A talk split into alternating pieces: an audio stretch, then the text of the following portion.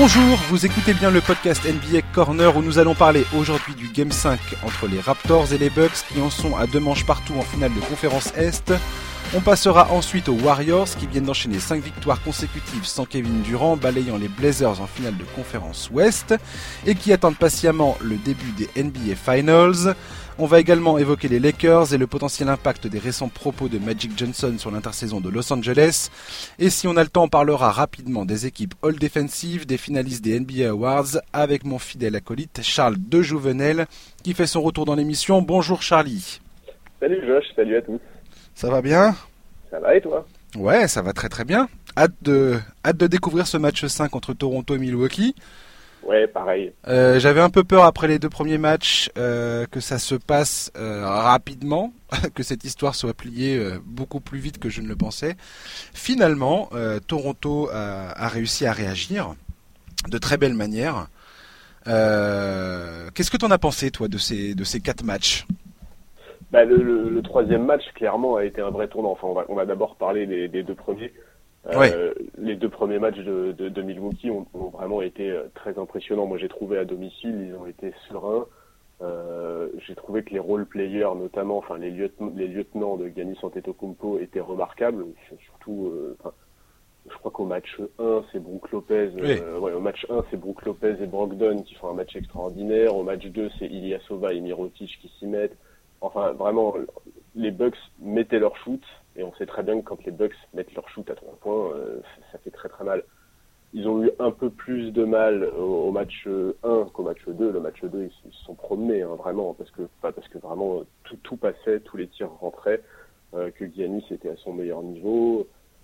Donc effectivement, moi je suis comme toi, après les deux premiers matchs, je, après les deux premiers matchs, pardon, je me disais bon, quelle solution, euh, quelle solution pour les, les Raptors, surtout que bah, faut, faut être clair, il y avait à peu près que Kawhi Leonard qui répondait. Kyle Lowry avait fait un gros match au premier match, mais ça suffisait pas.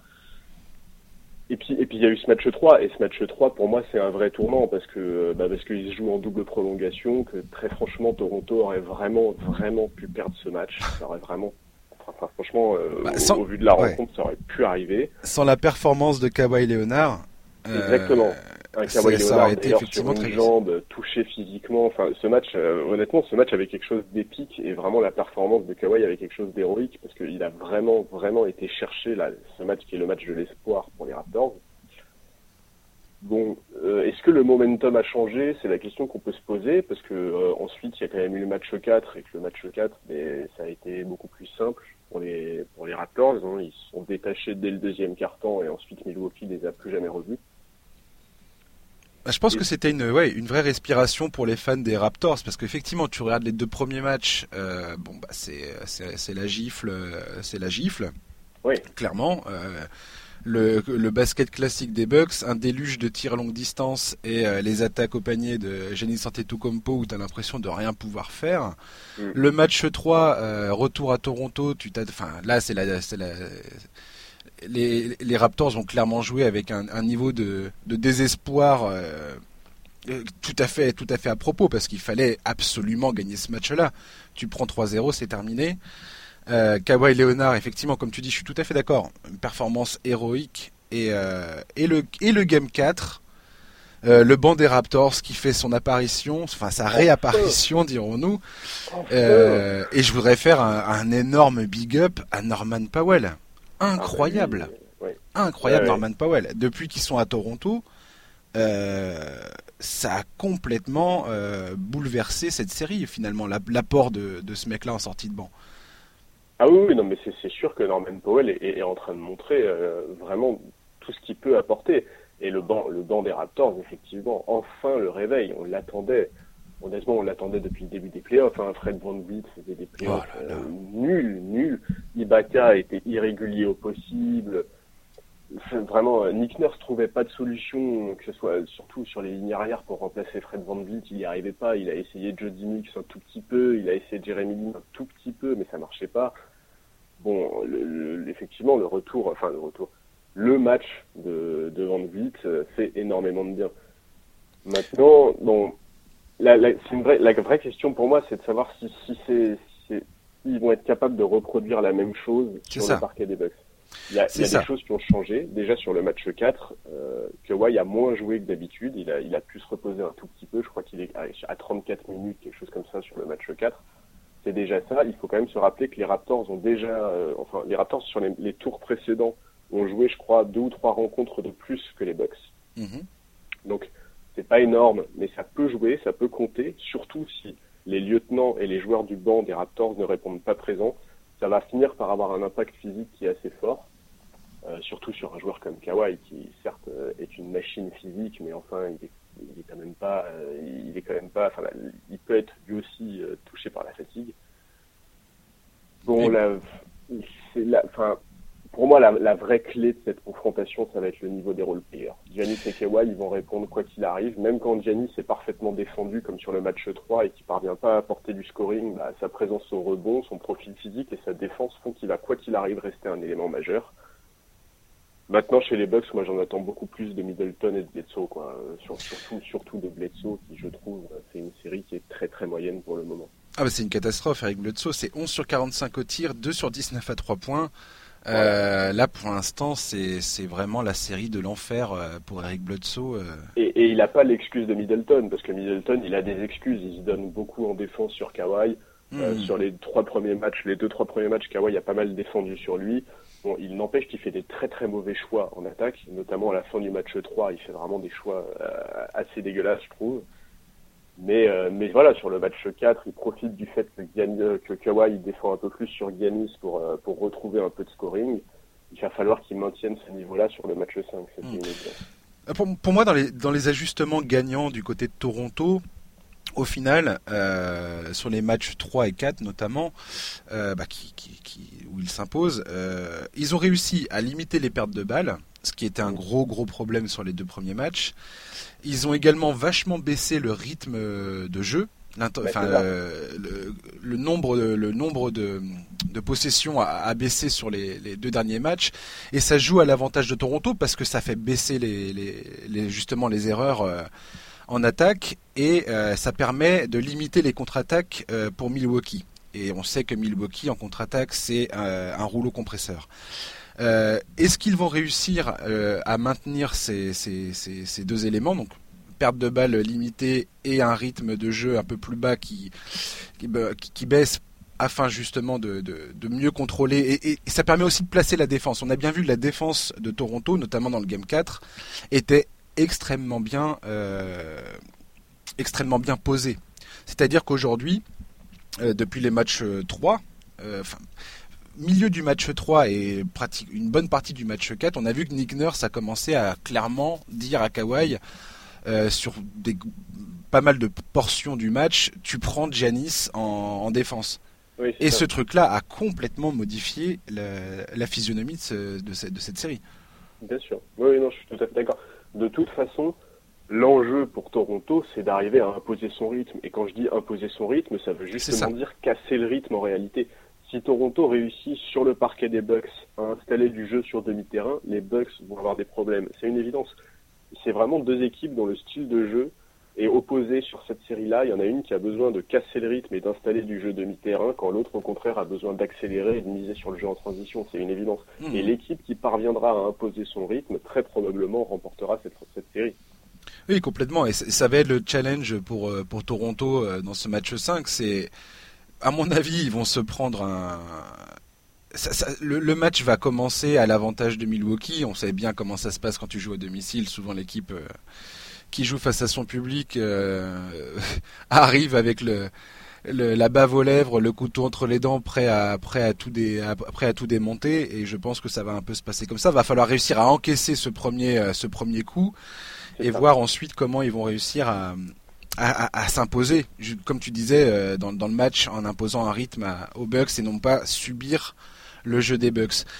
Je ne sais pas à quel point les ajustements de Nick Nurse en défense sont, sont tenables je sais pas, euh, effectivement, la grande interrogation, c'est la, c'est le banc. Euh, Norman Powell, euh, Fred Van Vliet et, Sergi Serge Ibaka notamment sont pas, sont pas hyper réguliers. Enfin, Powell, on peut, ça fait deux matchs où il, il, déchire tout, mais la régularité, ça va être extrêmement important. C'est-à-dire que ces mecs-là, match 5, match pivot dans une série de playoffs, quand tu es à 2-2, ça va être indispensable que ces mecs-là arrivent à, trouver euh, la même énergie que quand ils jouaient à, domicile, quoi. Et c'est ça qui pour moi va être compliqué. Mais de toute façon, pour répondre au collectif des Bucks, si tu veux, sur, la, sur la série actuelle, il y a, y a, je crois qu'il y a 9 joueurs des Bucks qui jouent plus de 10 minutes par match. C'est beaucoup. C'est mhm. vraiment, Toronto ne pourra pas répondre par le seul Kawhi Leonard. C'est pas possible. Aujourd'hui, ils sont déjà, pour moi, ils sont déjà plus marqués physiquement que les Bucks. Euh, on voit que Kylori, par exemple, est touché au pouce, même si, mhm. même si malgré ça, il, parvient quand même à réussir quelques, à faire quelques bons matchs. Euh, OJ Anunobi, que moi j'espérais voir revenir pendant la série, parce que je pense que son profil physique pourrait permettre de soulager un peu Kawhi et Siakam en défense. Ouais. Apparemment, ça va pas être le cas. Voilà, c'est ça. Bon, ça va, ça va être difficile, ça va être difficile. Euh, ça va être difficile parce que ben, parce que physiquement c'est dur, c'est dur et qu'en plus ben, on sait très bien comment ça se passe en fait. Euh, les playoffs ne vont pas s'arrêter pour l'équipe qui gagnera. Les playoffs ne vont pas s'arrêter là. Il y aura la finale NBA à jouer derrière. Hmm. Dans quel état est-ce que les Raptors vont arriver s'ils remportent cette série? Vraiment, même les Bucks. Cam, Van Vliet, Powell, mais aussi Marc Gasol, mais aussi Kyle Lowry doivent vraiment step up et, doivent être beaucoup plus réguliers dans leur performance parce que parce que Kawhi peut pas tout faire tout seul pour arrêter. C'est sûr. En fait, Mais c'est ce qui s'est passé dans le Game 4. Kawhi n'a pas, pas tout fait tout seul. Il, est, il était clairement gêné par sa blessure. Euh, comme je le disais tout à l'heure, son, son match-up en défense face à Janis, je pense que ça c'est pareil. C'est tu peux difficilement faire plus épuisant que de se cogner Janis euh, en, en, défense. Et, quel, quel niveau défensif de Kawhi euh, sur Giannis Antetokounmpo, c'est incroyable. Euh, la faculté qu'il a de freiner, euh, de freiner ce, type. C'est, franchement, je trouve ça admirable, étant donné sa blessure à la jambe, qu'il parvienne à la fois à, à, rester à peu près efficace en attaque, tout en tout en limitant le meilleur joueur adverse en, défense. Euh, du côté des Bucks, moi je vois bien un changement de un changement dans le 5 majeur pour pour le game 5. Je me demande si Budenholzer, qui est pas connu pour son il a il rechigne souvent à faire des ajustements euh, en playoff, mais je pense que Budenholzer potentiellement euh, peut remettre Brogdon dans le 5 majeur pour ce game 5. J'ai l'impression que ça peut être une réponse c'est tout à fait possible. D'ailleurs, Brogdon euh, fait un, retour vraiment euh, magnifique. Hein. Enfin, vraiment, ce joueur, euh, moi, j'aime vraiment beaucoup, beaucoup ce joueur. Il fait un retour magnifique. Et c'est tout à fait possible, effectivement, qu'il rentre, qu'il rentre dans le 5. D'autant plus que sur le banc, il y a également George Hill, qui est un meneur de la seconde unit absolument remarquable. En soi, la seconde unit actuellement côté Bucks n'a pas besoin d'avoir Malcolm Brogdon parce qu'elle a George Hill. Donc, c'est effectivement une, une, vraie possibilité de voir le 5 évoluer Hmm. Après, est-ce que vraiment les Bucks en ont besoin? C'est aussi la question qu'on peut se poser. Parce que, mis à part ce match 4, honnêtement, les Bucks sont pas en souffrance dans cette série. Même le match 3, euh, sans, sans être particulièrement brillant, sans être particulièrement efficace au shoot, et notamment au shoot à 3 points, ben, ils sont quand même dans le jeu jusqu'au bout, ils jouent une double prolongation, euh, il reste, il reste, il reste, euh, pardon, il reste dangereux malgré le fait que Giannis se fasse sortir pour six fautes. Mhm. Bon, est-ce, qu'ils ont, je sais pas s'ils ont vraiment besoin dès maintenant de faire de gros ajustements. C'est possible qu'ils le fassent. Euh, ouais, je, sais pas. Moi, je vois pas ça forcément comme un gros ajustement. C'est-à-dire que faire, revenir Brogdon dans le 5 majeur, c'est retrouver le 5 majeur que tu as que as que tu as eu toute la, toute la saison régulière. Euh, selon les, les NBA, euh, NBA.com, les stats d'NBA.com, euh, ils ont une meilleure attaque quand Brogdon est sur le terrain. C'est lui qui a le meilleur plus-minus différentiel de points dans la série. Ils sont à plus 26 quand il est sur le terrain. Oui, intelligent et polyvalent ce joueur. je veux dire, il y a, que des les, feux sont, sont, sont au vert, archi vert quoi, concernant son retour dans le 5 majeur. Après, voilà, tu ça joue un peu l'effet de surprise, oui et non, parce que bah, ce 5 majeur, il est, il est connu. Euh, Mirotic, quelle est sa place euh, en sortie de banc avec Ilyasova qui est là aussi? Est-ce que tu perds pas justement euh, bah, la, production de ton banc en faisant, en faisant intervenir Brogdon dans le 5 majeur? Va falloir vraiment... J'ai hâte de voir ce que Budenholzer va proposer à ce niveau-là. Ça, va être intéressant. ça va être très intéressant. Après, il faut pas oublier que euh, bah, les Bucks sont encore les cartes en main en réalité. Ils, conservent toujours l'avantage du terrain. Aujourd'hui, pour les Bucks, il suffit de gagner à domicile. Euh, ils gagnent leurs deux matchs à domicile, ils sont qualifiés. quoi. C'est euh, aussi simple que ça quelque part. même si évidemment ça l'est pas du tout tant que ça. Mais, mais bon, euh, ouais, pour moi, les Bucks gardent aujourd'hui encore les cartes en main malgré ce match 4 où effectivement ils se prennent une claque. Après, c'est entre guillemets, c'est qu'une claque. Tu vois, c'est pas c'est pas grave, on connaît l'histoire en playoff. En playoff, perdre d'un point ou perdre de 30 points, c'est la même chose. C'est la même hmm. chose, c'est un match perdu de points en fait. C'est ça, ouais. Il faut savoir, j'ai trouvé une stat marrante. Euh, les Bucks n'ont pas perdu trois matchs consécutifs de toute la saison. Ils ont perdu deux matchs consécutifs deux fois pendant la saison régulière seulement. Et ils ont cette année, ils n'ont jamais perdu trois à la suite. Donc, euh, donc voilà. Ah c'est une équipe qui fait une ça vaut ce que ça vaut.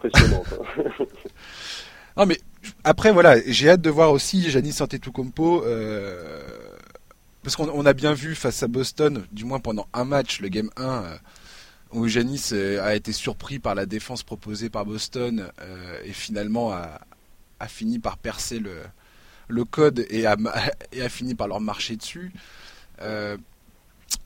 Toronto, c'est une autre affaire, notamment à cause de Kawhi c'est là où ça va être intéressant. C'est est-ce que et puis, les coups de sifflet seront pas les mêmes. Euh, je pense que Kawhi euh, en défense sur Janis, il est aussi beaucoup plus euh, beaucoup plus exposé à avoir des problèmes de faute en jouant à Milwaukee en défendant sur Janis. il y a ah, bien sûr. Il y a quand même eu, enfin, je veux dire, les fans des Bucks peuvent crier, peuvent crier plusieurs fois pendant un match quand tu vois les matchs à Toronto. Il y a, donc je sais pas trop. Euh, je... qu'à domicile, Yanis va obtenir bien plus de lancers francs, il y aura beaucoup plus de fautes qui vont être sifflées sur lui, etc. Ça c'est clair. Mais de toute façon, enfin vraiment au-delà de son apport au scoring, il est tellement dominant. Je, crois que sur la saison, enfin sur la sur la série, je crois qu'il tourne à quelque chose comme 16 rebonds par match, 16 rebonds et 6 passes, plus 3 blocs vraiment, il est d'une polyvalence, il est d'un, enfin, physiquement, c'est, enfin, vraiment Yanis, moi je trouve vraiment qu'il est absolument incroyable, même quand il est limité. Et en fait, quelque part, c'est, presque ça le plus enfin, le, plus dingue, c'est que intrinsèquement, le meilleur défenseur de la ligue, pour moi, c'est clair, c'est Kawhi Leonard. Et, et Giannis aujourd'hui, il se retrouve face à Kawhi Leonard qui défend sur lui, qui va être de plus en plus en mission sur lui et malgré ça, il parvient à conserver une influence sur le jeu qui est absolument hallucinante. Il n'a mm. que 24 ans, ce mec. Oui, oui, complètement. J'aimerais saluer le fait que Nick Nurse arrive plutôt bien pour l'instant à gérer, euh, à, à alterner les défenses sur euh, Antetokounmpo entre Siakam et euh, Siakam qui, est le, le défenseur euh, premier oui qu'elle a, la tâche euh, de s'occuper d'Antetokounmpo, du moins au début de match. Et euh, ensuite, on voit bien que Nick Nurse euh, utilise Kawhi de, façon stratégique sur certaines possessions, sur certaines parties des matchs où voilà, il va dire voilà, à ce moment-là, ça va être Kawhi qui pendant les 3 ou 5 prochaines minutes va s'occuper de Janis quoi.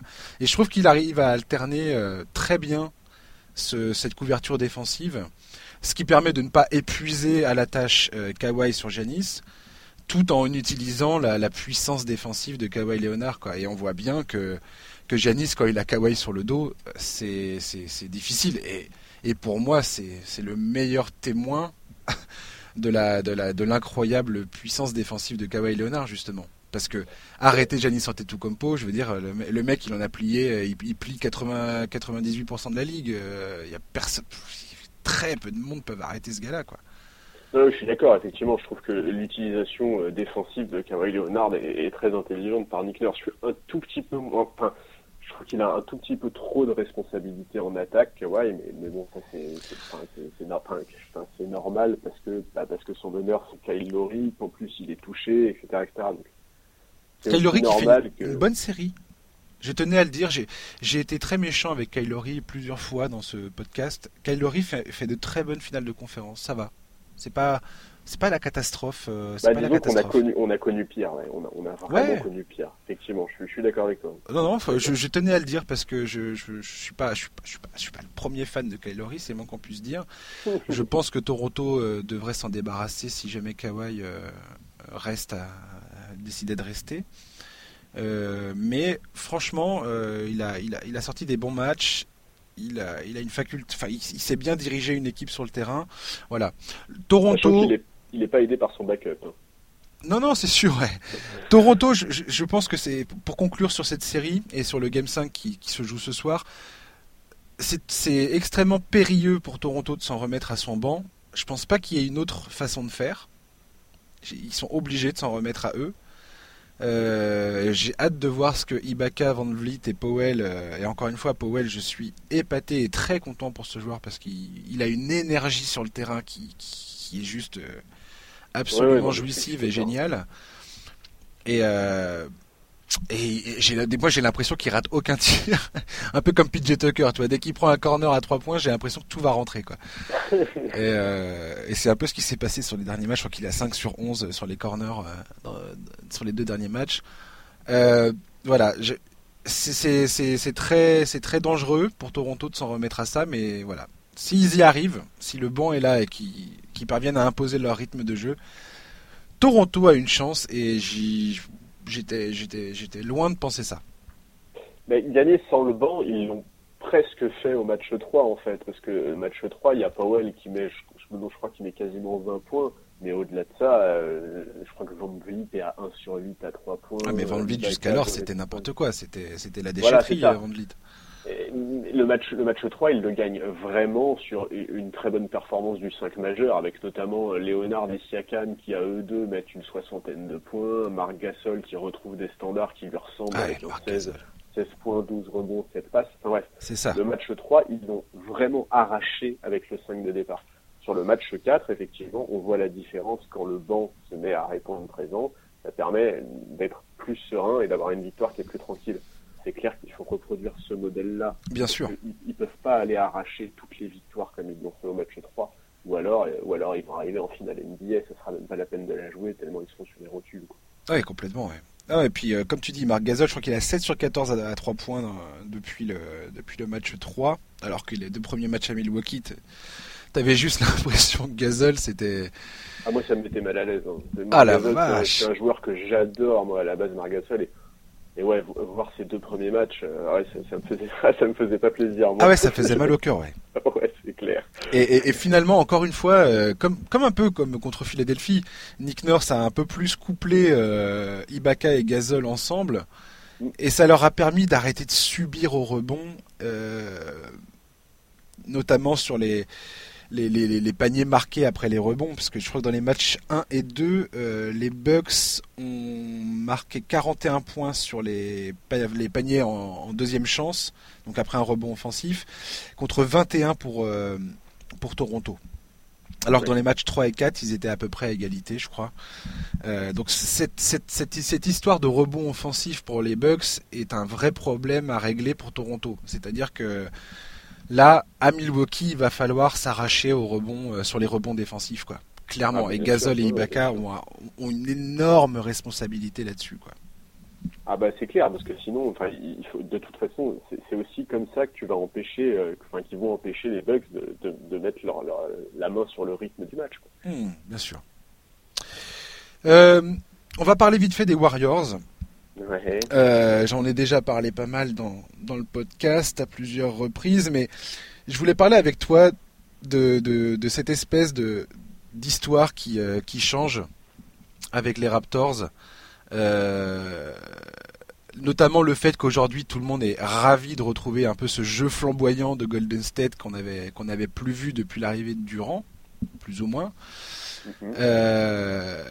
Et je voulais savoir toi un peu ton sentiment par rapport à, voilà au à toutes à toute cette euh, toutes ces histoires de la presse notamment américaine qui s'emballent euh, par rapport au qui se qui se qui a l'air ravi de retrouver ce jeu des Warriors. Et, et, et, ce que ça veut dire pour Kevin Durant qui est passé du statut de meilleur joueur euh, du monde pendant les deux premières les deux premiers tours de des playoffs et qui finalement aujourd'hui, tout le monde dit bah Golden State peut euh, tout à fait se passer de ce mec-là, quoi. Et c'est, pour moi, c'est quand même une histoire assez incroyable. Bah déjà, ça en dit long sur l'effectif euh, qu'a cette équipe. C'est clair qu'avant sa blessure, euh, Kevin Durant faisait des playoffs incroyables et était le meilleur joueur de ces playoffs. Depuis sa blessure, Stephen Curry et Draymond Green font des playoffs hallucinants et tout le monde se rappelle du niveau, du niveau réel de ces joueurs-là. Et c'est très impressionnant. Maintenant, bah, Kevin Durant, on le connaît effectivement, euh, il est blessé, il recommence dans la foulée à s'embrouiller immédiatement avec des journalistes sur les réseaux sociaux.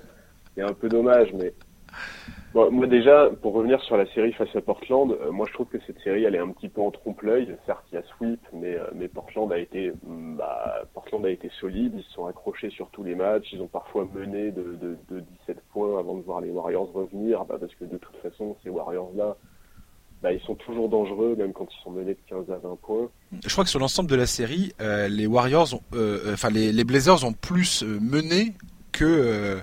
voilà, c'est ça, c'est ça. Que, les Warriors pendant sur, sur l'ensemble de la série, ce qui est assez, ce qui est, ce qui est assez déroutant finalement. Mais bien sûr, et puis, et puis quel luxe de pouvoir dire tiens bah Iguodala a un petit peu mal, on va le laisser se reposer. Tiens bah, c'est, en fait la match-up face au, à Portland sans du tout vouloir de manquer de respect aux Blazers c'était parfait pour les Warriors. Ça leur a permis de prendre aucun risque avec les blessés. Euh, ça leur a permis, ça leur a permis de redonner confiance aux joueurs de banc. Je pense notamment à Quinn Cook, à McKinney, ou alors même à Bell qui est ressorti du placard, ou à Kevin Looney. Looney fait, hmm. fait une série remarquable. Il est de plus en plus important. T'as parlé de Jordan Bell ou pas? Ouais, voilà, Jordan Bell qui ressort du placard, c'est dingue. C'est incroyable. En fait, on dirait presque que sans Kevin Durant, j'en rajoute évidemment c'est caricatural, mais Steve Kerr reprend du plaisir à coacher cette équipe, quoi, qu'il se réadapte. vraiment, c'est beaucoup plus agréable à voir jouer. On est complètement d'accord. Tout le monde, je pense que beaucoup de fans de basket ont été enchantés de revoir cette équipe-là sans Kevin Durant, mmh. parce que ça, ça, leur a permis de retrouver le jeu qui faisait leur superbe euh, avant qu'il arrive. Mais enfin, est-ce que cette équipe est meilleure que celle avec KD moi, j'en suis vraiment pas sûr. Elle est plus plaisante à voir, elle est plus belle, c'est plus sympa. On est tous contents parce qu'en plus, et en plus, euh, Draymond Green joue un basket absolument merveilleux. Il est partout sur le terrain. Steph Curry redevient le Steph Curry qui a été MVP unanime, enfin double MVP dont MVP unanime. C'est superbe, vraiment c'est superbe. Est-ce que pour autant, euh, pour autant, les fans des Warriors doivent être contents du fait que KD soit blessé? J'en suis pas tout à fait sûr. Oui, complètement. Et, moi, je suis absolument ravi de retrouver ce jeu-là, euh, parce qu'on voit bien que Green, Thompson, Curry, euh, ça joue de façon libre, ça pose des écrans, ça fait des passes dans tous les sens, ça coupe dans la raquette. Enfin, on retrouve tout le jeu euh, qui ont fait que les Warriors étaient, étaient l'équipe immanquable entre 2015 et 2016. par contre, moi, voilà, la débauche d'énergie que ce jeu-là demande pour moi, est pas forcément tenable sur la durée. C'est-à-dire que euh, Durant, il leur offre la possibilité de mieux gérer leur effort sur, euh, bah, sur le, cours de la saison et pendant les playoffs. Comme tu le disais aussi très bien, les Blazers, grosso modo, avec la blessure euh, de Nurkic, le fait que les mecs sortent d'une série en 7 matchs absolument épuisante face aux Nuggets, c'était grosso modo l'adversaire idéal pour les Warriors, on l'a déjà dit dans ce podcast et, que résultat peut-être que ça, fausse un petit peu la, les conclusions que, certains tirent par rapport à tout ça. En tout cas, selon moi, il, faut, faire attention par rapport à ce que l'on dit euh, euh, concernant Kevin Durant et le fait que bah ils ont pas besoin de lui. Maintenant, euh, c'est aussi vrai que voilà, comme tu dis très bien, Stephen Curry vient de nous rappeler à quel point son jeu est, est impactant euh, à quel point il est révolutionnaire dans sa façon de jouer, où, les défenses sont obligées de le presser dès qu'il traverse la ligne médiane, c'est fini. Il y a deux défenseurs qui sont à le surveiller comme le lait sur le feu. Et, ça, ouvre tout le jeu pour, euh, pour, les, pour ses coéquipiers. C'est pour ça qu'on voit les McKinney planter des shoots et euh, les Looney avoir un, boulevard dans la raquette. Bien sûr, c'est l'impact de Stephen Curry et qui bénéficie aussi à Kevin Durant. Qui bénéficie énormément à Kevin Durant, bien sûr, il, lui libère des espaces sinon. Moi, il y a aussi un autre élément, c'est que Curry, c'est pas un meneur qui physiquement est dominant. C'est un mec qui aime pas quand les défenses viennent le chercher haut. C'est un mec qui aime pas quand la défense est solide sur lui, quand les mecs sont physiques sur lui. C'est un joueur qui a souvent été blessé, qui a du mal à enchaîner les matchs. Euh, c'est aussi ça qu'il apporte Kevin Durant, c'est-à-dire qu'il permet de le faire souffler, il permet aussi que les défenses sont moins focalisées sur lui. Pour la, pour la longévité de la carrière de Stephen Curry. C'est donnant-donnant, ouais. Voilà, je pense que la présence d'un Durant dans l'effectif est très importante. Et je pense que Curry, qui est un joueur très intelligent, le sait. je pense que c'est vraiment quelque chose qu'il ne peut pas mettre de côté. bon, euh, la question c'est de toute façon en fait l'état physique, enfin l'implication physique de l'absence de KD sur les autres joueurs des Warriors, on va pas la sentir sur ces playoffs là parce qu'ils ont sweepé Portland, que là ils sont déjà en finale, qu'ils ont quasiment 10 jours pour se reposer, il n'y a aucun problème. C'est plus sur le long terme pour moi que ça, ça entre en jeu. Ouais ouais. Euh, moi ce que je trouve, euh, ce que je trouve euh, amusant dans tout ça, c'est que j'ai l'impression que que ce soit Green, Thompson, Curry, ils ont tous à peu près cerné le fait que euh, les médias américains commençaient à parler de tout ça, le fait que ah ça y est, on retrouve le bonheur euh, de voir jouer les Warriors et ainsi de suite. Et pratiquement à toutes les conférences de presse, soit l'un, soit l'autre, soit les trois, ont tous dit c'est génial, euh, on est content nous aussi, on gagne et on se qualifie, c'est top. Par contre, on a besoin de KD pour gagner le titre. Et ah quand bah, tu vois l'espèce de je veux dire, tu vois bien, j'ai l'impression, tout du moins, que ça a été quelque chose euh, de. C'est quelque chose de tout à fait conscient de leur part de bien euh, préciser ça en conférence de presse à chaque fois. C'est prémédité, bien sûr. C'est presque un message à Kevin Durant lui-même en disant "Eh mec, on t'oublie pas, on sait très bien que sans toi, mais, euh, on, a, on, a, on, a, on a, on a, enfin voilà, ça, ça c'est beaucoup plus compliqué. Et si jamais c'est les Bucks, par exemple, admettons que ce soit les Bucks qui arrivent en finale, euh, effectivement, KD euh, face à Giannis et ainsi de suite, ils vont en, ils vont en avoir besoin, c'est évident. Ah bah moi je veux voir ça. Hein. C'est évident. Au final, je veux voir la match-up KD et Mais effectivement, ce que tu dis est tout à fait vrai. Et, le très bon exemple de ça, c'est Draymond Green. Draymond Green qui s'était pourtant pris la tête avec Kevin Durant ouais. tôt dans la saison. Complètement. Et qui là, à peine arrivé en conférence de presse, n'attend même pas qu'on leur pose des questions sur le sujet et dit Exactement. on est là grâce à Kevin, on est là grâce à Kevin Durant, etc. etc. Quand tu vois un mec comme Green qui fait une série, mais la série de Green face à Portland, elle est absolument magnifique. Il est partout, il est une intelligence de jeu. Il finit la série avec plus de 16 points, quasiment 12 rebonds, 9 passes, 2,3 interceptions et quasiment 3 contres par match. De toute façon, ce joueur est un. C'est magnifique. Enfin, vraiment, c'est. Je comprends qu'on n'aime pas ce joueur, enfin, l'homme que Draymond Green est. Comprends hmm. tout à fait que certaines de ses déclarations, certaines de ses réactions, certains gestes un peu déplacés qu'il peut avoir sur le terrain peuvent gêner les gens. Mais quel joueur extraordinaire, hein, vraiment. Bah, Vraiment, Steph Curry et lui, ça a été un récital sur. C'est ça. Et tout à l'heure, on parlait, enfin, on, parlait euh, et on a souvent répété l'impact de Stephen Curry et son influence euh, sur le jeu de Golden State. Euh, Draymond Green en playoff, c'est presque équivalent. Je veux dire, défensivement, quand tu le vois boucher les trous, des fois sur, sur une même possession, on peut, les gens peuvent re-regarder les matchs contre Portland, c'est, et même contre Houston. Euh, il arrive à, combler les failles sur euh, sur trois trois situations différentes pendant la même possession. c'est ça. C'est juste, sa débauche d'énergie est juste incroyable. Mais voilà, défend, parce que tout le monde parle en fait de l'apport offensif de Kevin Durant, et d'ailleurs Steve Kerr a été le premier à le faire, à dire euh, ah bah il faut que je trouve 36 points, etc., etc. sur mon banc.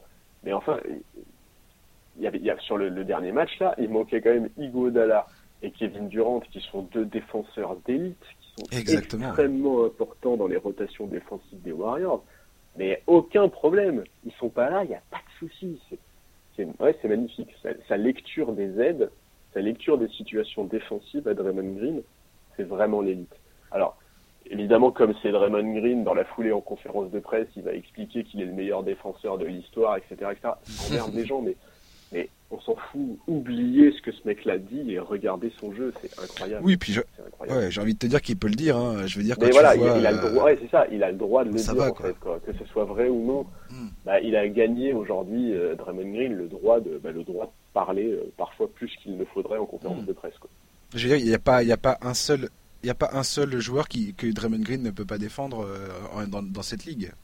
Il peut, il peut. Enfin, je me souviens l'an dernier, la série contre les contre les Pelicans. Euh, il tient tête à Anthony Davis. Anthony Davis fait, tient ses stats. Hein, si tu regardes les stats sur la série face aux Warriors, il fait, il fait son, il fait son truc.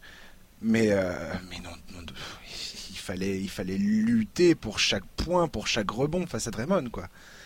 Draymond peut défendre sur n'importe qui. C'est incroyable. il ne peut pas passer un match sur, entier sur un meneur, mais c'est clair que par hmm. séquence, il peut tout à fait aller le gêner. Hein, Alors, je voulais, je voulais te parler d'un truc qui m'a fait, beaucoup rire. J'ai écouté euh, un, journaliste américain qui s'appelle Bill Simons qui expliquait que euh, que notamment euh, que il se demandait si KD allait revenir et Colin Cowherd aussi a, a, parlé de ça. Il se demandait si Kevin Durant devait faire son retour au premier match euh, de Milwaukee et s'il le faisait et que par exemple admettons que Golden State perd, ils, tous disent bah finalement Durant va être est perdant sur toute la ligne parce que les mecs ils, ils enchaînent cinq victoires consécutives. Si jamais il revient pour le premier match et qu'ils perdent ce premier match, ça ne fera qu'accentuer euh, ce qu'on disait tout à l'heure, à savoir euh, bah, les Warriors sont euh, n'ont pas besoin de, Durant pour s'imposer. Qu'est-ce que qu'est-ce que ça te qu'est-ce que ça t'inspire toi cette espèce de, de, faux débat mais en fait, ouais, c'est ça. Pour moi, c'est un peu un faux débat d'abord parce que les match-ups vont pas être les mêmes. Enfin, il faut, faut, faut bien être conscient du fait que il n'y a pas grand monde aujourd'hui qui aurait dit que Portland allait prendre des matchs aux Warriors malgré l'absence de Kevin Durant. on, se doutait un petit peu de l'issue quand même. Oui, bien sûr. Si la finale elle est face aux Bucks, l'issue, euh, pas grand monde va, mettre, enfin, pas grand monde va pronostiquer un sweep des Warriors en fait. C'est pas, je, je sais pas si on non. Moi, je pense au contraire que si, si Durant revient et que ça commence par une défaite, euh, bah, bah, je pense qu'il va être piqué au vif et qu'au match suivant, il est capable d'en mettre 50 en fait. Ouais. C'est, c'est, c'est un champion Kevin Durant aujourd'hui. On peut plus en parler comme on en parlait il y a trois ans. Euh, aujourd'hui, les Warriors, euh, ils aiment gagner. Ils montrent, enfin, ils ont déjà montré que qu'ils, ils sont pas du genre à faire des sentiments. Euh, l'année dernière, tout le monde disait que contre les, les Cavs en finale, euh, ça allait faire du 4-2. Ils ont fait, ils ont sweepé ça d'une manière hallucinante je ne sais pas si ce débat-là, en fait, il est, il peut exister dans les médias. Je ne sais pas s'il existera réellement dans les vestiaires de, mm. des Warriors. En fait, c'est ça. tu vois, que nous on pense ça, c'est possible. En revanche, je pense que les Warriors sont tout à fait conscients de tout ce que Durant leur a apporté depuis deux ans. Je pense qu'ils sont conscients de l'importance qu'il a eu sur les playoffs de l'année dernière. Et, et ouais, je, pense que quoi qu'il arrive, s'il revient, parce que la question c'est aussi celle de son retour, hein. on ne sait pas à quel moment il va pouvoir réellement revenir. Je pense que s'il revient, il va retrouver sa place de titulaire et sa, place de première arme offensive. Et ça a un côté un peu triste pour Curry. Mais, mais, mais bon, voilà, ça va aussi être la question de est-ce que Steph Curry va réussir à s'adapter à conserver son adresse actuelle Ou alors est-ce qu'il va retrouver les difficultés qu'il connaissait sur les tours d'avant euh, est-ce que Draymond Green va conserver son importance dans le rythme offensif ou alors est-ce qu'il va retrouver sa position de presque pur défenseur? On ne sait pas, mais en tout cas, on sait très bien que c'est ces deux-là qui vont devoir s'adapter. Mais c'est ça, c'est ça, c'est ça la, question, euh, la question qui se pose quand tu vois quand tu vois Golden State jouer comme ça sans Kevin Durant, c'est pourquoi avec Kevin Durant dans l'effectif, euh, les Warriors ont tant de mal que ça à reproduire ce jeu-là? C'est la grande question. et bah, quelque part ça s'explique dans le sens où euh, Kevin Durant est euh, un des meilleurs joueurs en isolation euh, de l'histoire de la, de la ligue. Ah je, ne pense pas exagérer en disant quelque chose comme ça. Et que résultat, bah, les Warriors, c'est pas n'ont pas accédé à ce niveau en jouant ce jeu en isolation. Par contre, ils en ont besoin de ce jeu en isolation dans certains match-ups et dans certaines configurations. Et, enfin, dans le cheminement jusqu'au titre NBA, tu as besoin d'avoir un mec comme Kevin Durant. Ce que je veux dire par là, moi, ce que, comment je résumerais la situation, c'est de dire que les Warriors sans Durant, admettons que, enfin, Durant parte à l'intersaison. Les Warriors vont recruter d'autres mecs pour venir jouer avec euh, Thompson, Curry et Green. J'espère vraiment que Thompson va re-signer. Je vois pas pourquoi il partirait. Et que pour moi, les Warriors resteront un des grands favoris pour le titre NBA. Ça, ça ne changera pas de toute façon tant qu'ils gardent ce noyau dur de Green, Thompson, Curry. Et après, ils, vont embaucher un autre gars, il n'y a pas de problème. Euh, Durant, c'est ce que tout le monde a ressenti quand il, quand il a rejoint cette équipe, c'est que Durant les a rendus pratiquement invincibles. C'est ça la réalité. C'est qu'ils ont perdu très peu de matchs en playoff depuis que Durant est arrivé. Et c'est pour ça que ça énerve tout le monde, parce que tout d'un coup, tu as, un sentiment d'inéluctabilité qui fait que euh, ben, tu te dis bah, à quoi bon? À quoi bon finalement? Cette équipe, elle est juste invincible. Euh, voilà, Durant, c'est le c'est le, le, mec qui a rendu cette équipe. Enfin, je veux dire. Bah, imbattable, quoi. Voilà, inévitable. T'as l'impression que c'est inévitable que les mecs gagnent le titre, quoi. Imbattable, oui et non, parce que bah, l'année dernière, ils auraient tout à Je parle de la perception. Hein. Oui, oui, voilà. Là, pas, dans les faits. voilà, effectivement. Du coup, on est d'accord. En fait, moi, le problème que j'ai en fait avec Kevin Durant aux Warriors, enfin, j'ai aucun problème avec Kevin Durant aux Warriors, mais j'ai l'impression en fait qu'on retient, enfin, que les séries face à Houston sont trop importantes dans l'imaginaire collectif. En mm. fait, Kevin Durant ne tue pas le jeu des Warriors c'est pas exact. Ce que tu dis est vrai, c'est-à-dire que Kevin, l'isolation que permet Kevin Durant est importante dans certains moments, entre certaines match-ups, etc. Et notamment, effectivement, ça prend toute son importance face aux Rockets et à la défense qu'ils avaient réussi à mettre en place contre les Warriors. les finales contre Cleveland en 2017, pareil, c'était oui, ultra important. Pour autant, pour autant, il faut, il faut regarder tous les matchs des Warriors et, et c'est, enfin, ce n'est pas systématiquement de l'isolation. On on peut pas, on peut pas dire ça en fait. Euh, effectivement, le jeu a évolué, le jeu est moins beau, moins ouvert, mais enfin, on retrouve toujours par séquence cet ADN qui a fait des Warriors qui sont aujourd'hui.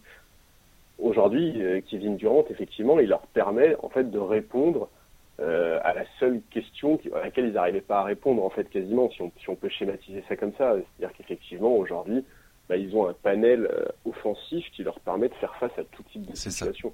Est-ce que ça les rend imbattables pour autant? Évidemment que non, c'est hmm. sport et on sait très bien que tout peut arriver et d'ailleurs l'année dernière ça aurait pu, voire dû arriver. Bon, en fait pour moi, je pense que la réintégration éventuelle de KD sur ces finales, elle va être absolument capitale, pas seulement pour, pas seulement pour l'intérêt sportif de ces finales, mais aussi effectivement pour son avenir à court terme. Je pense que si ça se passe bien, euh, ben, j'ai du mal à imaginer dit partir en fait quoi. Si, sa réintégration se passe bien, que les Warriors jouent toujours un bon basket, euh, que lui reste l'arme offensive numéro un, mais que Steph Curry, Draymond Green, Clay Thompson parviennent à conserver leur importance et que Golden State fait le tripi, bah il va falloir trouver des beaux arguments pour le faire partir quand même. Ouais, ouais, Joe Lacob, le propriétaire du club, a, bien, a bien confirmé son intention de tout faire pour signer Durant l'agent de Durand, euh, Rich Clayman, a affirmé qu'il n'y avait aucune décision qui était prise, euh, qu'on le croit ou qu'on ne le croit pas, on s'en fiche. Après, il y a eu quand même des rumeurs persistantes qui l'annoncent Onyx. Euh, tout là, depuis deux jours, c'est Ah, mais attendez, les Clippers, peut-être que. Bon, on verra bien, on verra bien. Écoutez, de toute façon, il fera son, il fera son choix et puis je pense que tout le monde. Ces discussions-là, elles sont prématurées. voilà, voilà. on sait, qu'aujourd'hui, euh, il leur reste au minimum 4 matchs à jouer. Euh, c'est les 4 matchs les plus importants de la saison, comme à chaque fois. Hmm. Et bah, ils vont, ils vont se donner les moyens de les gagner. C'est pas, ils vont peut-être pas les gagner, mais en attendant cas, ils, ils vont, ils vont s'en donner les moyens. Hmm. On verra bien ce que ça va donner.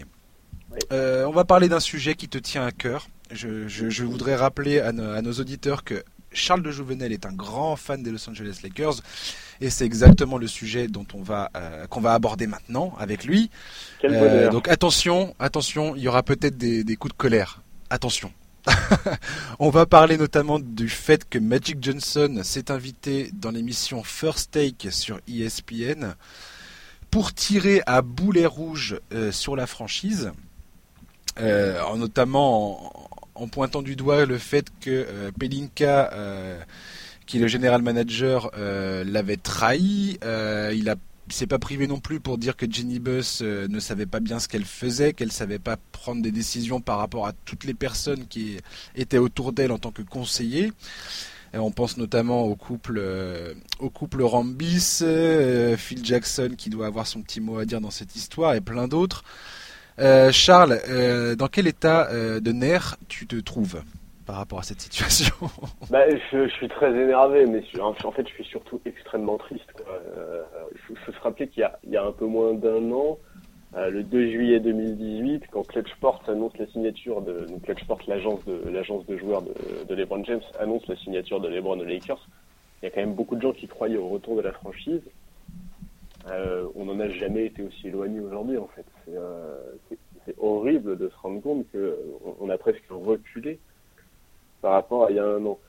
En fait, moi je comprends pas quel but recherche Magic en faisant cette interview. C'est clair. Euh, moi, de manière très naïve, si je raisonne juste en tant que supporter, parce qu'effectivement, moi j'ai grandi en, étant, en étant fan des, Lakers, moi je pourrais me dire qu'en tant que légende de la franchise, il pense à l'intérêt de, cette, de la franchise et donc il s'abstient de ce genre de déclaration publique. Maintenant, on sait très bien que Magic, c'est un businessman, en fait. Il fait pas de sentiments. Euh, visiblement, euh, la réussite sportive de la, franchise, en tout cas à court terme, ça l'intéresse pas particulièrement. On sait même pas ce qui s'est réellement passé pour qu'il démissionne, en fait. Et ce qui, est surprenant, c'est qu'il y a beaucoup d'insiders américains, et notamment Ramona Shelburne, qui expliquent que Magic est resté en contact avec les membres, avec plusieurs membres de la direction des Lakers, et notamment Jimmy Buss et Rob Pelinka, depuis sa démission et il ne les aurait, il leur, il leur aurait jamais fait part de ses reproches. Donc, qu'est-ce qu'il cherche en fait? Exactement. Quel est, quel est le but? On sait qu'il est intéressé depuis plusieurs années par le fait de racheter les Lakers, et d'ailleurs il l'a mentionné en disant que c'était une mine d'or, etc., etc. Ouais. Mais pour l'instant, Ginny Buss, elle veut pas vendre en fait. On sait aussi très bien. Donc, qu'est-ce qu'il recherche? Moi, je peux tout à fait entendre le fait que euh, plusieurs personnes lui aient savonné la planche quand il était en poste. Ça, c'est tout à fait compréhensible quand tu regardes la liste des conseillers euh, de Ginny Boss, donc comme tu les as cités, euh, Kurt et Linda Rambis, euh, Phil Jackson, etc. On peut aussi penser qu'il n'a pas eu la marge de manœuvre qu'il espérait. Visiblement, il il s'attendait pas à ce que Rob Pelinka ait autant de pouvoir.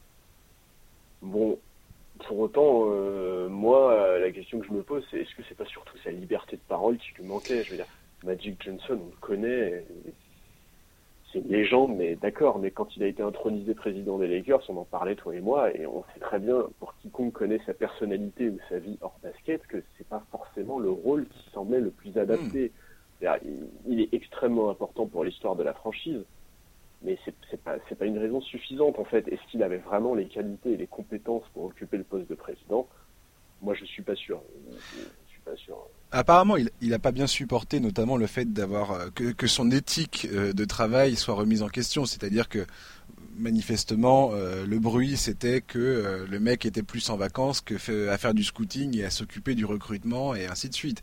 Et je pense qu'il a aussi voulu laver un peu cet honneur, enfin son honneur et, sa, réputation par rapport à, à, cette interview. Maintenant, comme tu dis, euh, si, si, comme il le dit lui-même, il tient à la franchise des Lakers et au fait qu'elle parvienne à, retrouver le devant de la scène en NBA, il vient de faire l'absolu contraire. Parce qu'aujourd'hui, et j'en parlais euh, la semaine dernière avec Thomas Bergeon, euh, si tu es un agent libre, tu regardes cette espèce de cirque incessant parce que depuis un mois et demi, Magic enchaîne. C'est-à-dire que le gars annonce sa démission sans que personne ne soit au courant, sans que LeBron James, comme il l'a apparemment euh, révélé, euh, ne soit au courant, euh, qu'ensuite il se, il se, il s'expose avec Jenny Buss en disant mais tout va bien, on s'entend bien, c'est pas parce que je suis parti que qu'il y a de l'eau dans le gaz. Ensuite, il fait cette interview sans prévenir qui que ce soit. C'est complètement, c'est une surprise pour tout le monde en fait. je ne comprends pas comment il peut pas, il ne peut pas se dire à quelques, à quelques semaines de, la draft.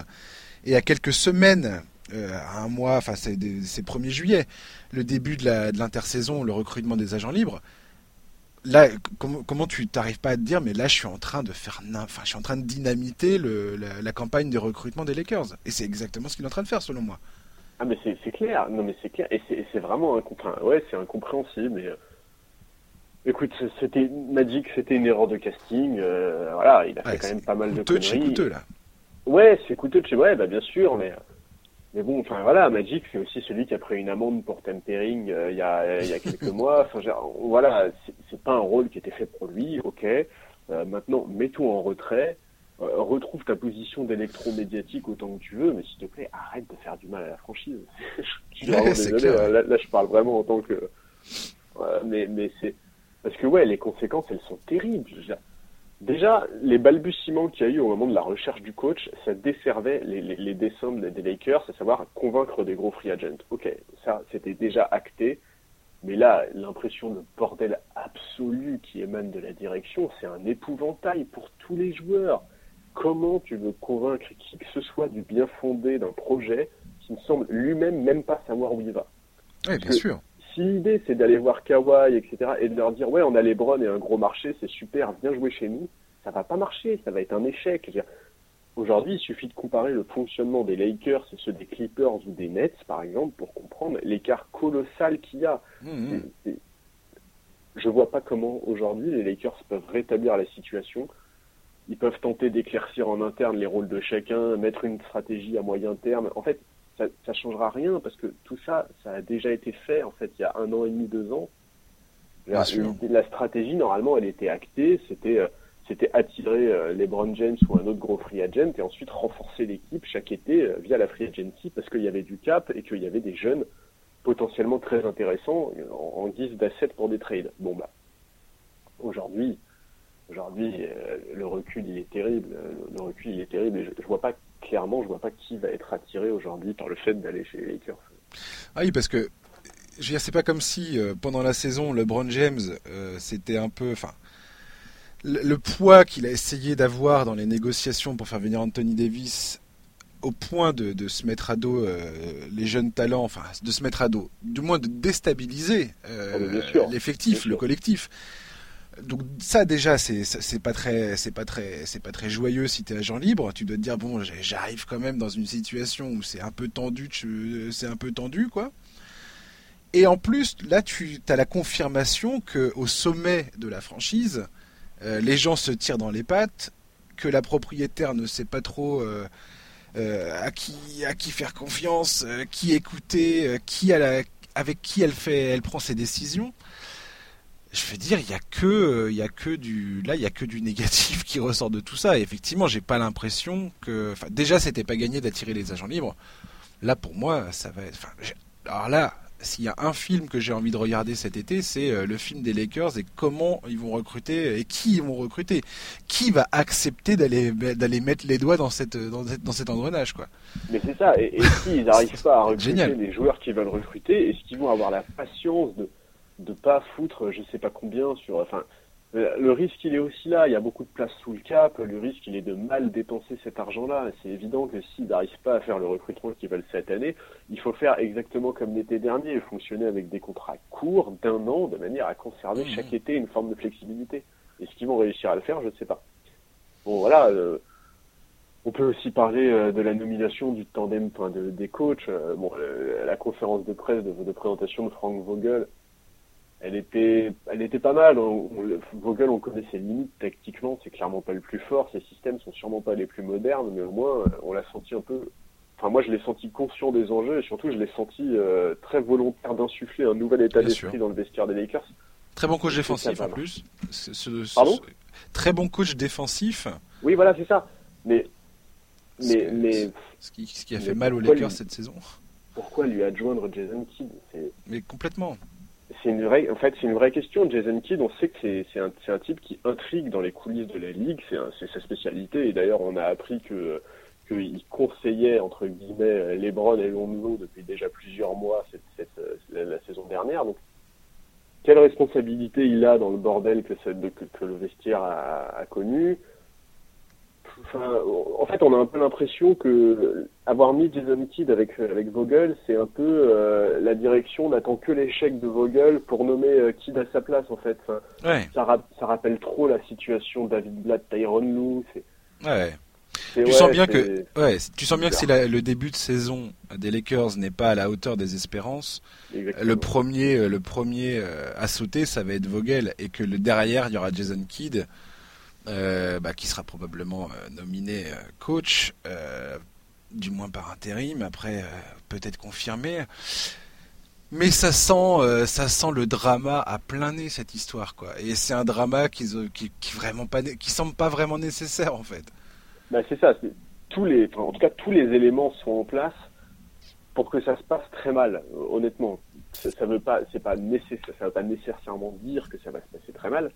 Mais aujourd'hui, effectivement, euh, toutes les circonstances du drama sont en place, c'est clair. Il n'y a aucune sérénité, quoi. ça, c'est le moins qu'on puisse dire. Il n'y a aucune sérénité dans cette histoire.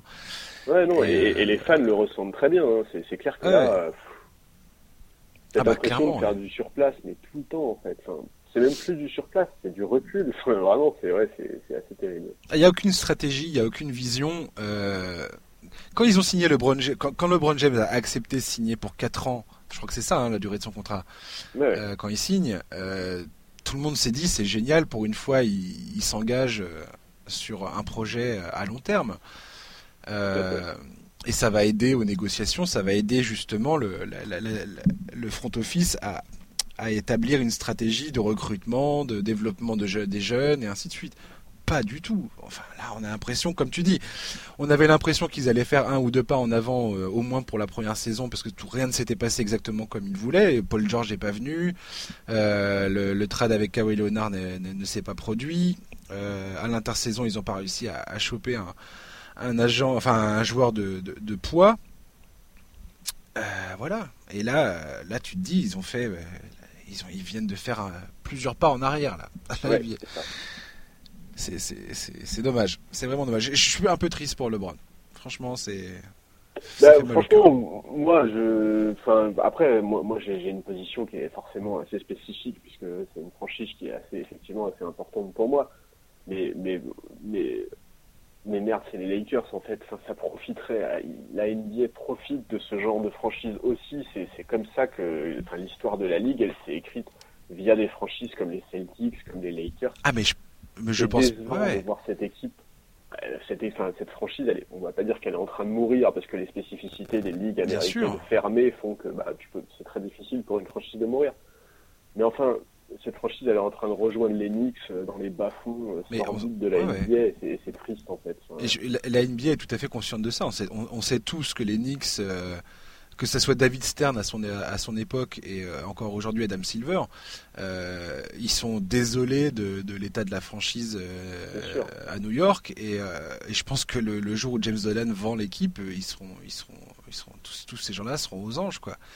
Et les Lakers, bah, effectivement, comme tu dis, je pense qu'ils savent très bien qu'avoir cette équipe-là qui, euh, qui végète en milieu de classement, euh, voire dans, les, dans le fin fond de la conférence Ouest, bah, sur le long terme, c'est pas une bonne chose. Quoi. Après, c'est comme ça, hein, je veux dire, euh, t'as un propriétaire qui monte son équipe, et là, manifestement, ça se passe pas bien. quoi. Ah non, mais bien sûr, de toute façon, c'est comme ça que fonctionne la NBA, hein. tout part d'en haut. Euh, si les Nets aujourd'hui euh, sont une équipe qui recommence à performer, c'est parce qu'ils ont, ils ont réussi à recréer une équipe dirigeante d'un extrêmement haut niveau, euh, qu'ils ont pris des bonnes décisions et qu'on en voit les conséquences quelques saisons plus tard. Mmh. C'est cyclique, la NBA est cyclique, ça, ça finira bien par s'inverser. Mais c'est vrai que c'est vrai que c'est à la fois dommage pour les Lakers et à la fois dommage pour les LeBron James parce que les LeBron James il est en train de gâcher sa fin de carrière dans des dimensions qui étaient compliquées à imaginer. Mmh. moi, moi, j'avais vraiment pas anticipé ça. Quoi. Oui, ah, bah, de toute façon, il y a un truc qu'on sous-estime souvent en NBA, enfin, que certains peuvent sous-estimer tout du moins, c'est l'importance du front office et des gens qui prennent les décisions.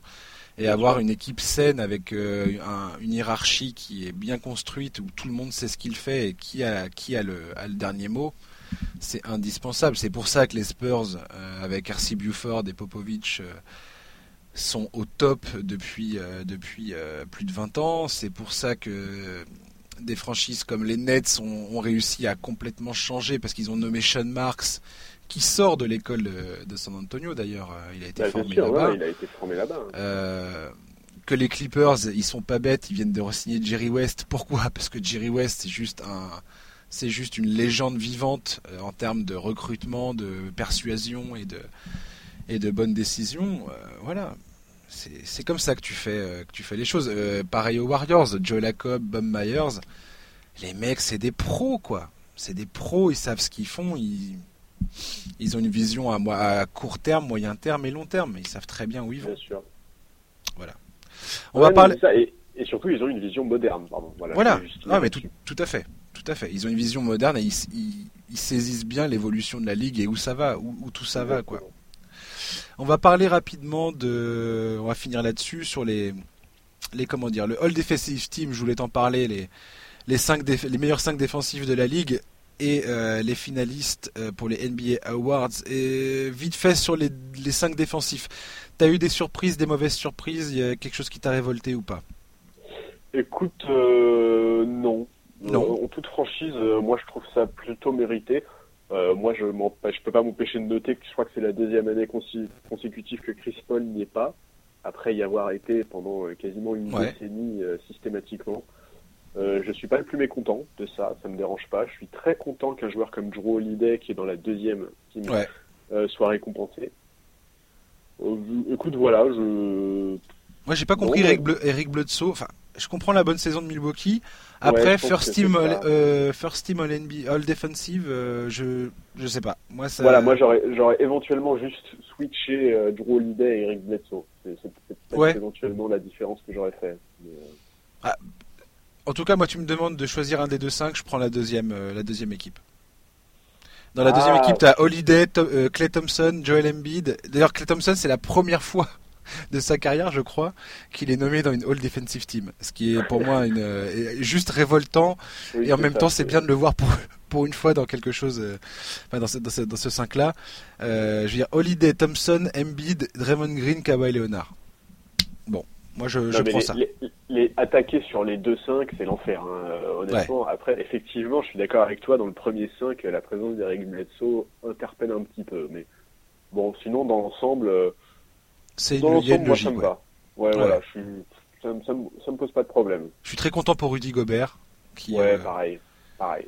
Je- Enfin, c'est ouais, c'est c'est vraiment génial de voir ce que ce joueur est devenu quand on se rappelle de ce qu'il était sur sa première année dans la ligue, quoi. Où c'était, où vraiment c'était un- c'était une crevette, quoi. Ouais. euh, ouais, c'est génial.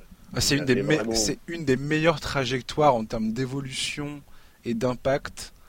Et, de, et, et- et quelqu'un, enfin un joueur, tu sens qu'il enfin, qu'il a archi bossé pour atteindre le maximum de ses capacités. Et, euh, Ouais. et, et- et même, tu vois, il, il a dit, euh, après sa nomination, il a dit bah, je, je, je, considère pas ça comme un acquis et je suis très, très heureux d'y parvenir. Comme euh, la fois où il avait gagné le. C'était l'an dernier, je crois, où il avait gagné le titre de meilleur défenseur, où il avait Ouais. versé sa petite larme. euh, Et les gens d'ailleurs s'étaient avaient, avaient ricané par rapport à ça, ce que je trouve, euh, ce que je trouve grotesque. Je veux dire, tu vois bien que ce mec-là, il s'arrache pour, euh, pour parvenir à ce niveau. L'impact qu'il a sur le jeu d'Utah est juste euh, absolument fascinant. Je, moi, je, je- voilà, gros gros coup de chapeau à Rudy Gobert et bravo, félicitations parce que c'est amplement mérité et, euh, et je suis très heureux pour lui. Ouais, bah, c'est un exemple pour, en fait, c'est un exemple pour tous les jeunes qui débarquent dans la ligue, qu'ils soient français ou non. Mais c'est vrai que là, je pense un peu à Nilitina et au Kobo en disant ça. C'est- pas du tout le même poste, c'est pas du tout le même profil, etc. Mais, mais Gobert, quand il arrive en NBA, tout le monde dit que physiquement, il pourra pas jouer. Mm. Euh, sa première saison, je crois qu'il tourne à deux points, trois rebonds. Euh, ah, voilà, aujourd'hui, c'est le défenseur de l'année en titre. C'est un défenseur incontournable, considéré comme un des tout meilleurs. Et j'espère euh, qu'il fera le doublé. J'espère qu'il fera le doublé parce qu'il est nominé euh, à nouveau Ouais. pour le titre de défenseur de l'année. Bon, il y a de la concurrence en face. Mais... Et puis c'est la, c'est la niaque Rudy Gobert. C'est un mec, Ouais. euh, tu sens qu'il a, il a, il a faim, il a, il a envie. Euh, et, et je trouve que sa mentalité, elle est, elle est, elle est, elle est là où il faut quoi. C'est, c'est Ouais, en et NBA, puis- je pense puis- que t'as pas le choix de, t'as pas le choix de sortir les doigts et d'y aller quoi.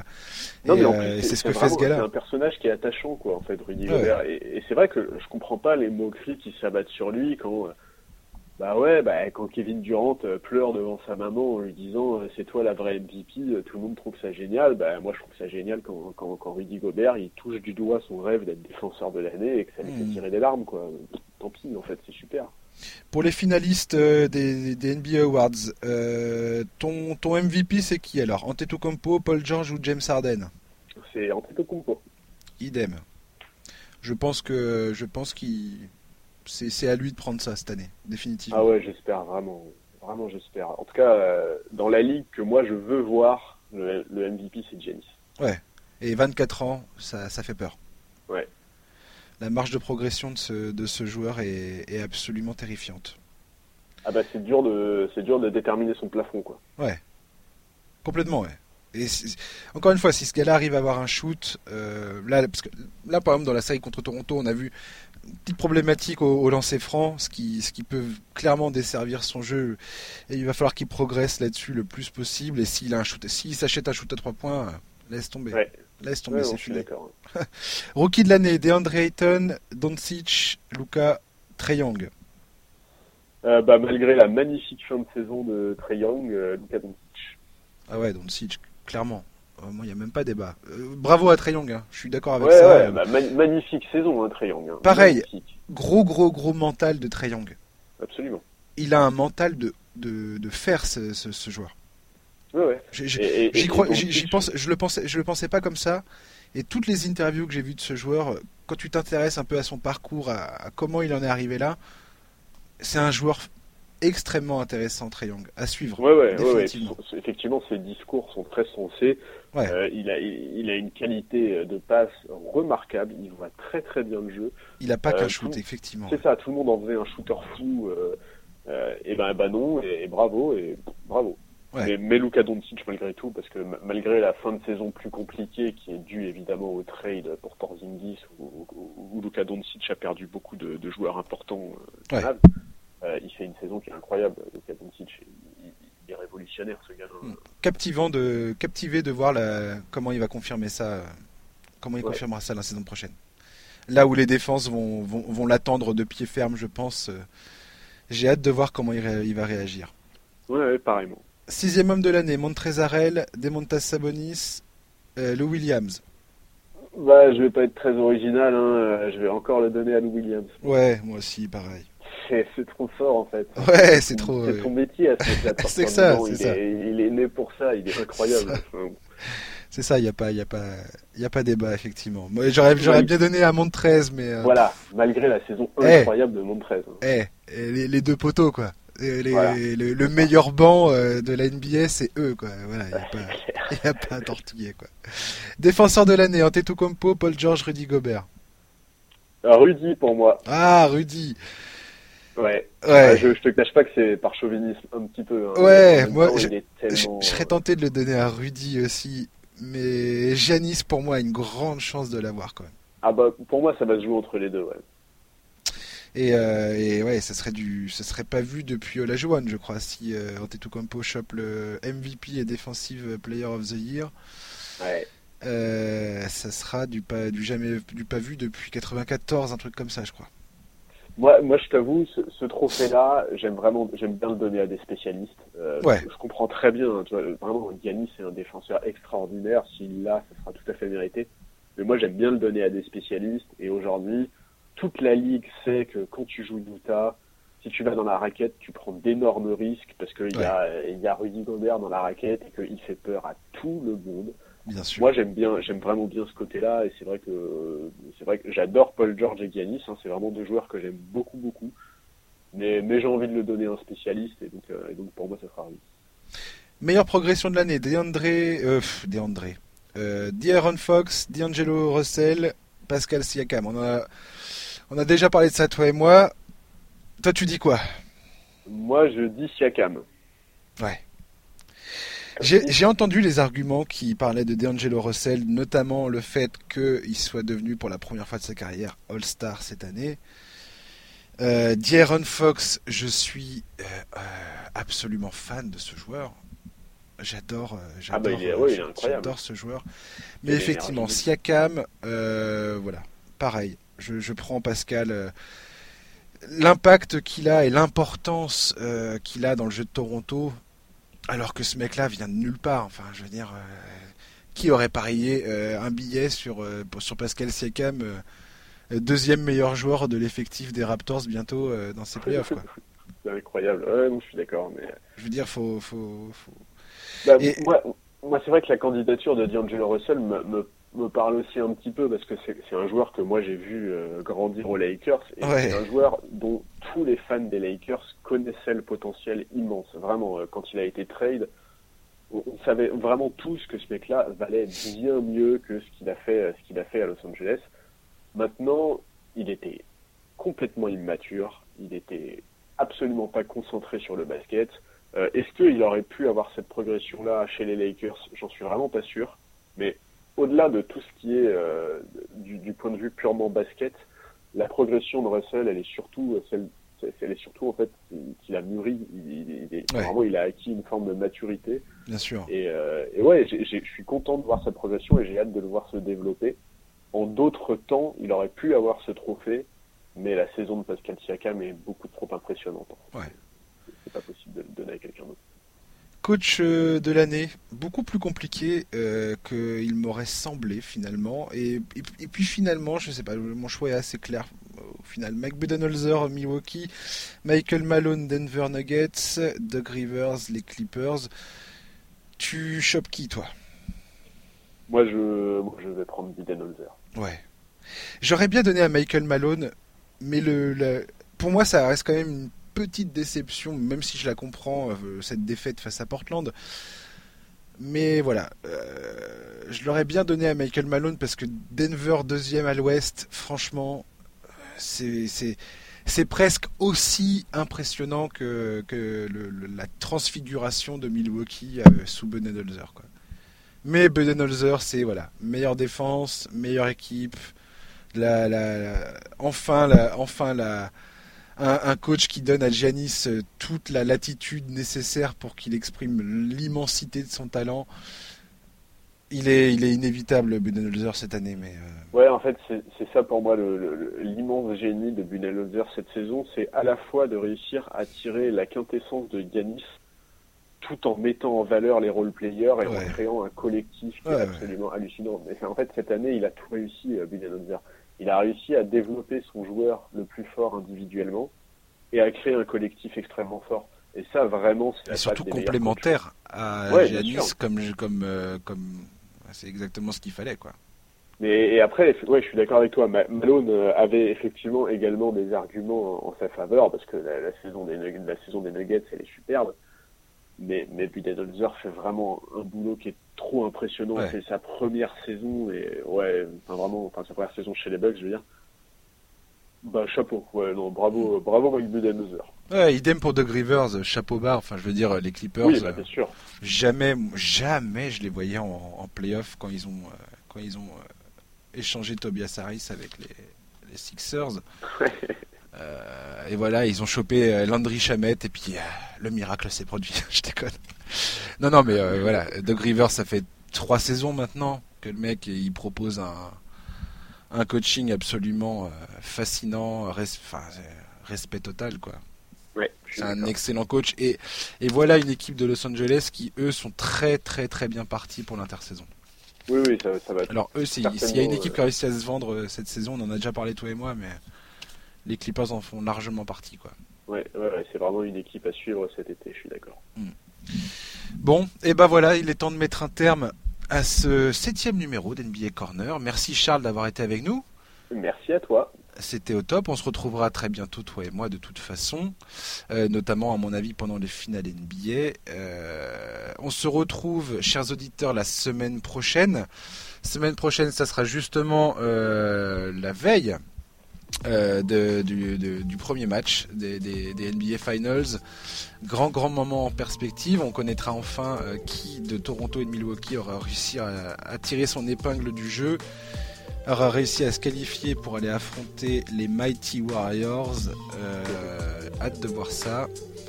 Je vous souhaite d'ici là de passer une bonne fin de semaine, un très très très bon week-end et on se retrouve jeudi prochain. À bientôt.